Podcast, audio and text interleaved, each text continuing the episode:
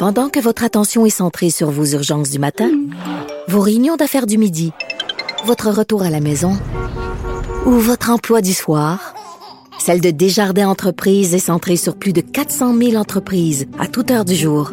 Grâce à notre connaissance des secteurs d'activité et à notre accompagnement spécialisé, nous aidons les entrepreneurs à relever chaque défi pour qu'ils puissent rester centrés sur ce qui compte, le développement de leur entreprise. Sophie Durocher. Une femme distinguée qui distingue le vrai du faux. Vous écoutez Sophie Durocher. Tous les mardis, on parle avec le collaborateur du jour, Christian Rioux, qui est correspondant à Paris pour le quotidien Le Devoir et collaborateur à Cube Radio, et il nous parle de ce qui se passe en France et plus largement en Europe. Et aujourd'hui, je vous avoue que je suis super triste parce qu'une auteure, euh, compositeur, interprète que j'adore, Anne Sylvestre, est décédée euh, aujourd'hui. Anne Sylvestre, euh, c'est vraiment une femme qui a été extrêmement importante pour le mouvement féministe et une de ses chansons les plus connues, Une sorcière comme les autres, qui avait d'ailleurs été reprise par Pauline Julien. On en écoute un petit extrait avant d'en parler avec mon ami Christian.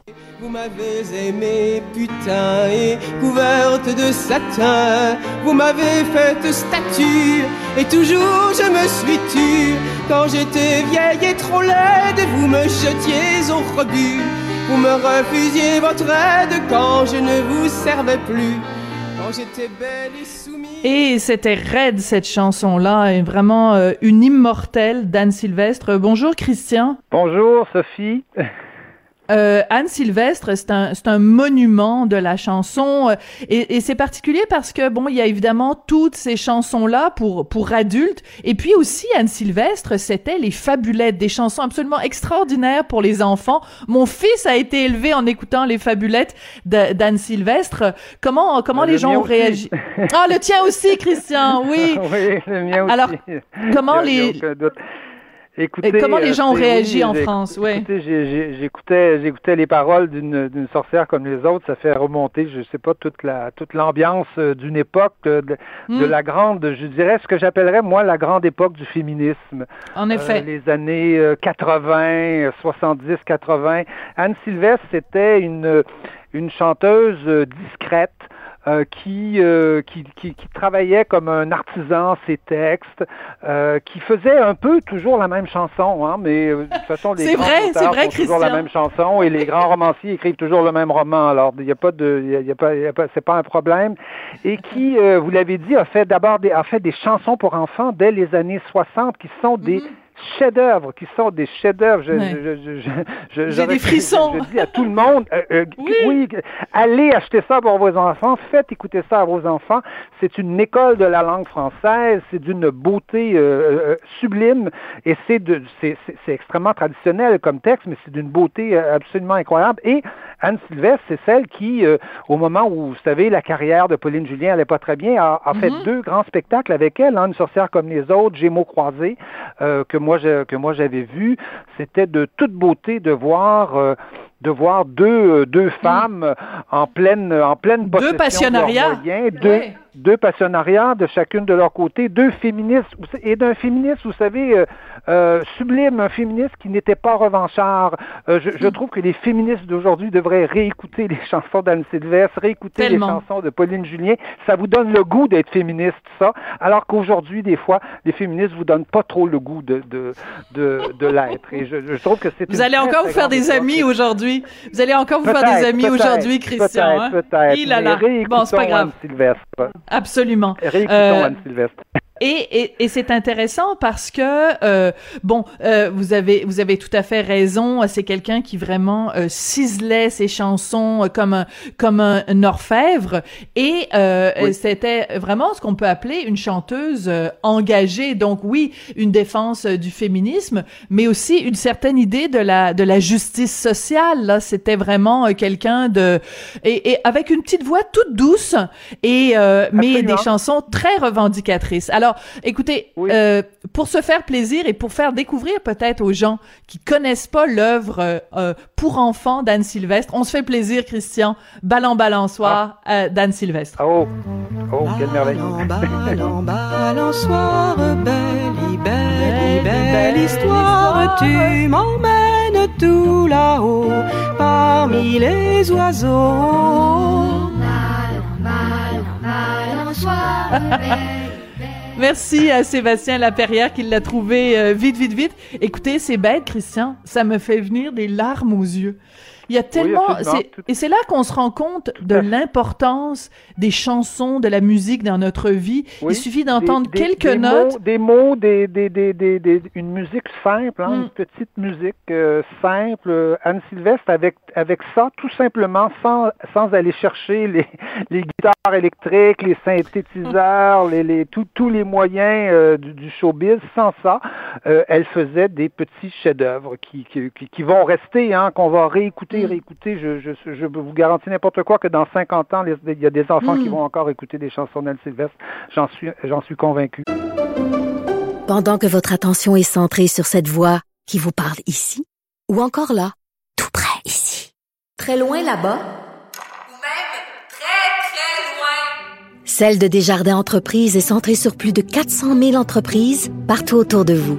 Depuis plus de 120 ans, nos équipes dédiées accompagnent les entrepreneurs d'ici à chaque étape pour qu'ils puissent rester centrés sur ce qui compte, la croissance de leur entreprise. Absolument. Ben alors, je voulais absolument qu'on commence euh, cette émission en lui rendant euh, euh, hommage. Donc, au revoir Anne Sylvestre, donc née le 20 juin 1934. Donc, ben, ça lui fait 86 ans quand même, un âge respectable. Donc, merci, merci pour vos chansons, Madame Sylvestre. Christian, il faut absolument parler de tout ce débat sur la sécurité en France. Écoutez, d'abord, ce, ce, ce producteur de musique tabassé par des policiers et toutes les conséquences de ça. Est-ce que ça va être l'affaire George Floyd de, de, de la France? Euh, écoutez, on verra. C'est peut-être tôt pour le dire. Je, je, je, ne crois pas parce que c'est un, c'est un paysage euh, plus contrasté, je vous, je vous dirais. Hein. Euh, on, on, depuis une semaine, on a assisté à une spirale d'événements. Euh, d'abord, il faut dire l'arrière-fond de ça, c'est-à-dire qu'on est en train de discuter à l'Assemblée nationale en France une loi euh, qu'on appelle de sécurité globale, excusez l'anglicisme, hein, le Global Security, ça, ça mm-hmm. fait. Et, mais, et, mais une loi étrange, hein, parce que c'est une loi pour protéger les policiers. Imaginez. On, on, fou. On, discute aujourd'hui d'une loi pour protéger les policiers parce qu'on estime que les policiers sont menacés. Bon, euh, ce, débat euh, cause, euh, cause des polémiques, notamment l'article 24 qui, qui est un article qui, qui veut empêcher la rediffusion sur Internet d'images qui pourraient nuire directement à certains policiers, divulguer leur nom, leur adresse, par exemple, parce que les policiers subissent ce type de, de harcèlement.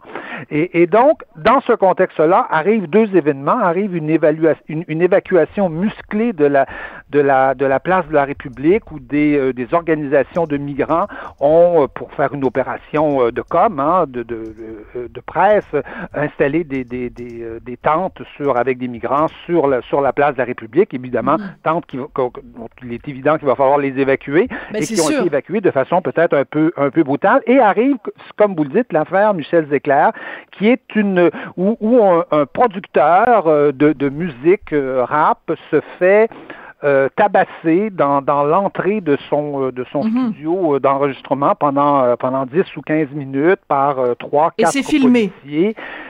Et, c'est, évidemment, c'est filmé. Euh, les policiers ne savaient pas que c'était filmé.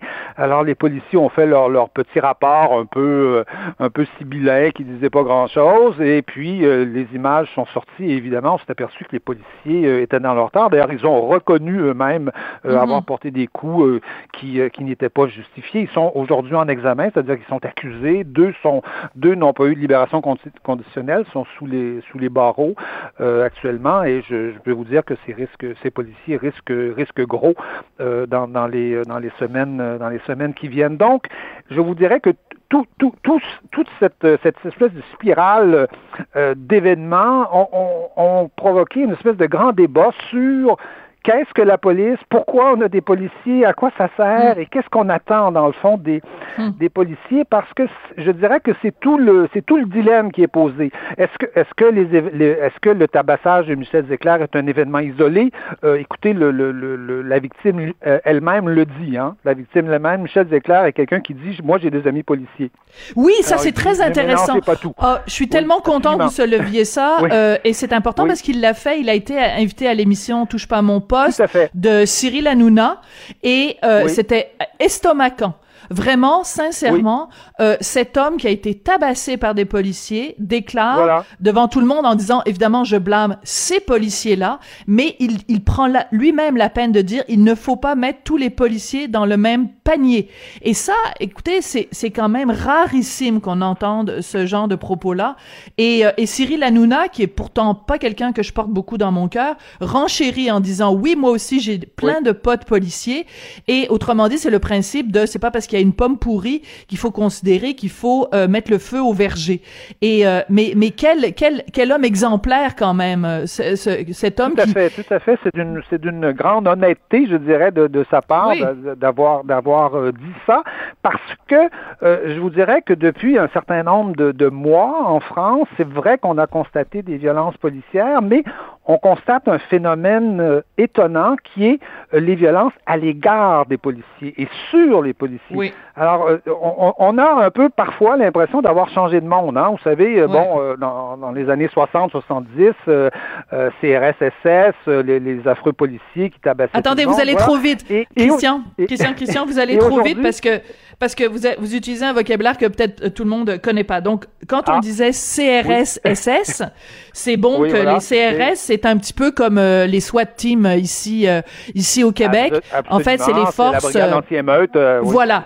Donc, euh, CRS, SS, c'est ça qu'on dit, en fait. C'est, euh, Voilà. on compare à. Bon, des SS. Voilà. Ce sont des mots d'ordre euh, traditionnels, je dirais, dans, dans les manifestations de gauche, mais on, on se retrouve aujourd'hui dans des situations où ce sont les policiers qui sont euh, qui sont tabassés et qui sont euh, qui sont blessés.